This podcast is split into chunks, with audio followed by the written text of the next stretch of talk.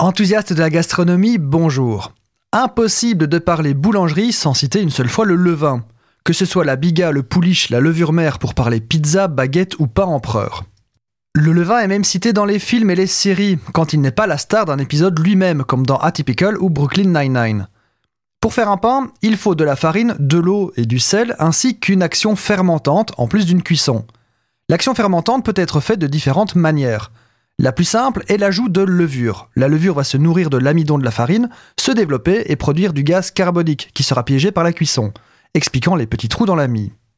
Une autre façon plus ancestrale de fermenter le pain est d'utiliser le levain. Le levain est un mélange d'eau et de farine complète que nous allons faire maturer afin d'activer la lactofermentation.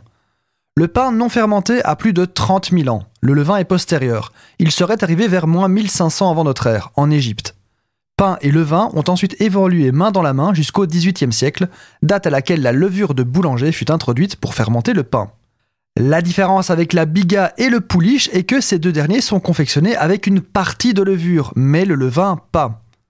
La grande différence est que la levure de boulangerie donne une fermentation alcoolique, le levain donne une fermentation lactique.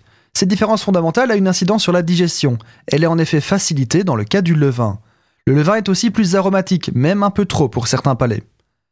Un inconvénient majeur du levain est sa fragilité. En effet, la qualité de la farine et de l'eau influence énormément sur sa survie, de même que ses conditions de conservation. Si vous voulez faire votre pain levain à la maison, armez-vous de patience car le levain est une matière vivante et son entretien est délicat. Vous pouvez a priori le créer à partir de peaux de raisin, de pommes ou de châtaignes, de yaourt et j'en passe. Mais un mélange de farine complète et d'eau de source sera parfait.